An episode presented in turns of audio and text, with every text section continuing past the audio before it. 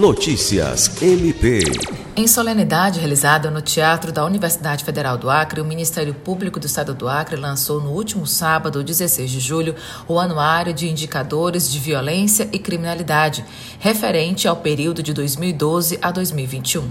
A publicação reúne informações complexas acerca do fenômeno social da criminalidade violenta e foi produzido pelo Observatório de Análise Criminal, setor que integra o Núcleo de Apoio Técnico, NAT, órgão auxiliar do Ministério Pública Criano, coordenado pela promotora de justiça, doutora Marcela Cristina Osório. A publicação serve de base para estudos criminológicos e elaboração de estratégias de atuação para os operadores do sistema de segurança pública e de justiça.